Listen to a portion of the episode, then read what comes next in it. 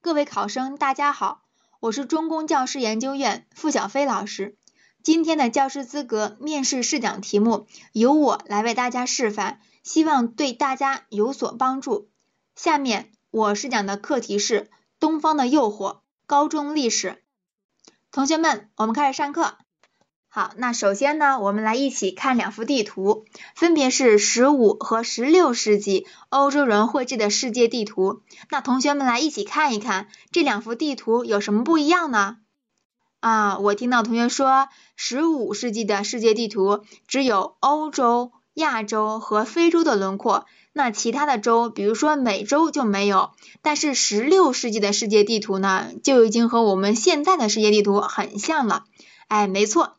我们看到呀，十六世纪的世界地图，它已经具备现在世界地图的雏形了。那为什么在短短的一个世纪里，欧洲人对世界的认识就发生了如此翻天覆地的变化呢？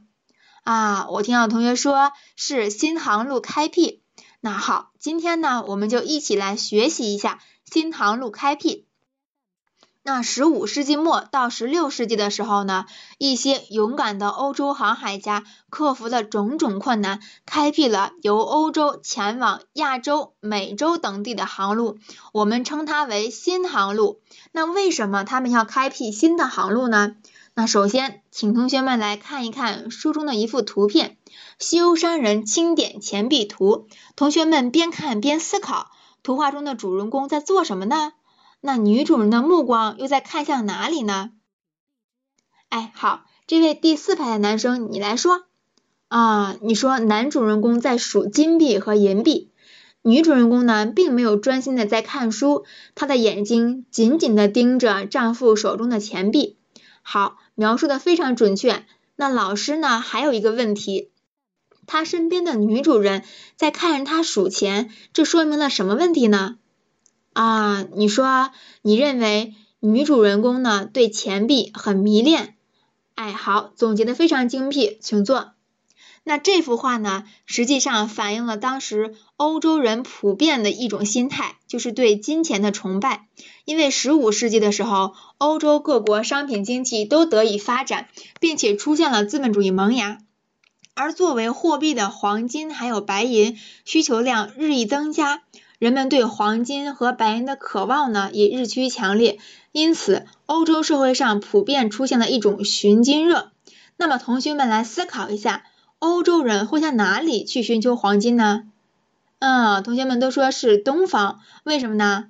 哎，我听到有同学说有一本书叫做《马可波罗行记》，对，就是这本书。那我们来一起看一看这本书的内容。哎，好，材料看完了。那谁能说一下这个材料的主要内容呢？哎，好，这位同学你来说啊，你说这本书它把东方描绘成了一个处处布满黄金的国度，因而呢把西方人的目光引向了东方。好，总结的非常到位，请坐。那既然欧洲它渴望前往东方去获得黄金，那么为什么他们不走传统的商路呢？那我们来一起看一看当时的传统商路上出现了什么问题。那通过呢这幅十五世纪以前欧亚贸易路线图呢，我们可以看到十五世纪以前欧亚贸易主要有三条商路。那有哪位同学给大家讲解一下这三条商路呢？嗯，这个穿红色上衣的同学，你举手了，那你来说啊，你说一共有三条，第一条呢是陆路，是由中亚沿里海和黑海沿岸到达小亚细亚。其余两条呢是海陆并用，其中一条是由海路到达波斯湾，再经两河流域抵达地中海东岸的叙利亚一带。那另外一条呢是由海路进红海，再穿越苏伊士地峡前往埃及的亚历山大。好，描述的非常细致准确，请坐。那我们会发现。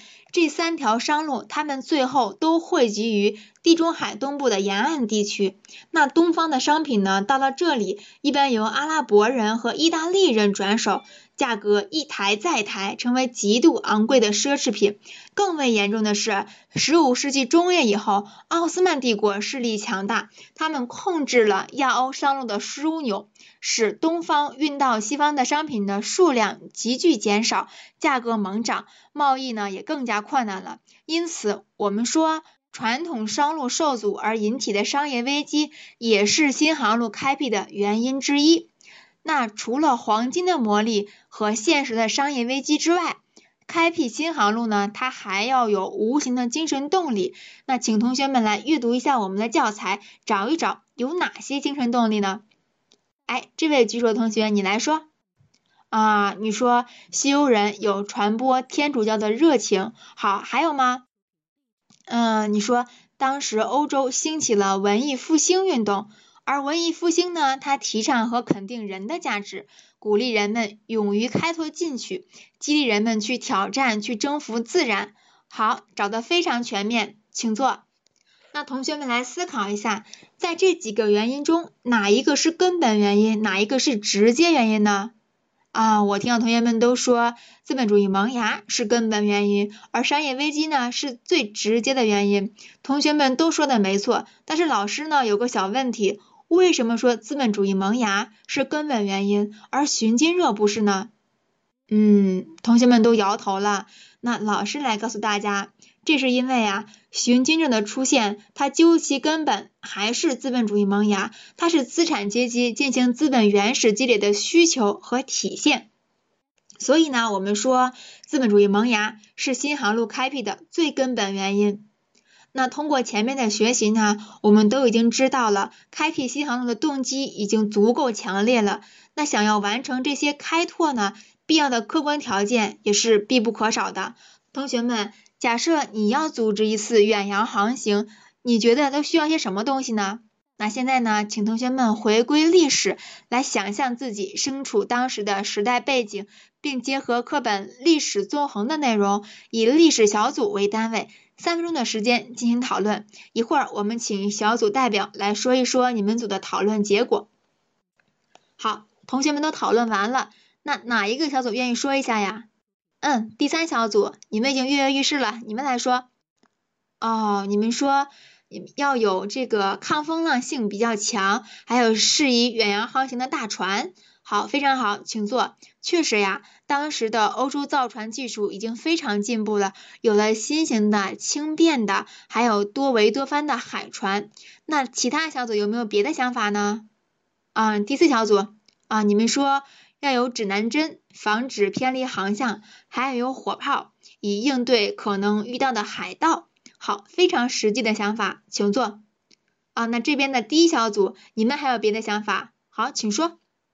啊，你们说还要具备一定的地理知识，因为当时的欧洲已经开始盛行地缘学说，并且呢，绘制地图的技术也已经很先进了，这些呢都为新航路开辟提供了很好的客观条件。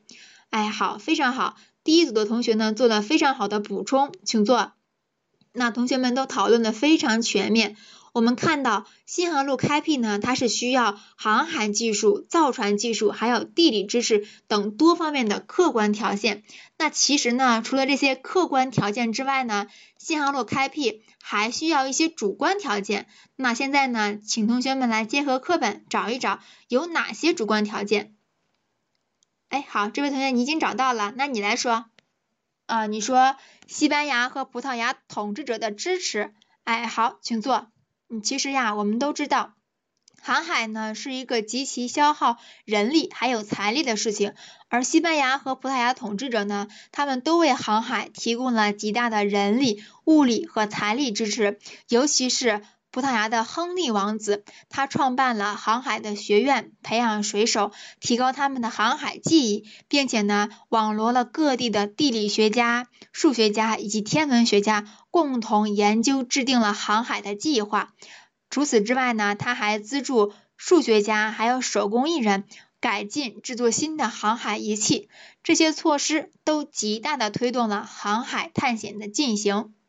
那好，通过今天的学习呢，我们都知道新航路开辟是历史的必然性和可能性共同作用的结果。其中呢，新航路其中呢，资本主义萌芽是新航路开辟的最根本的原因，而商业危机呢是最直接的原因。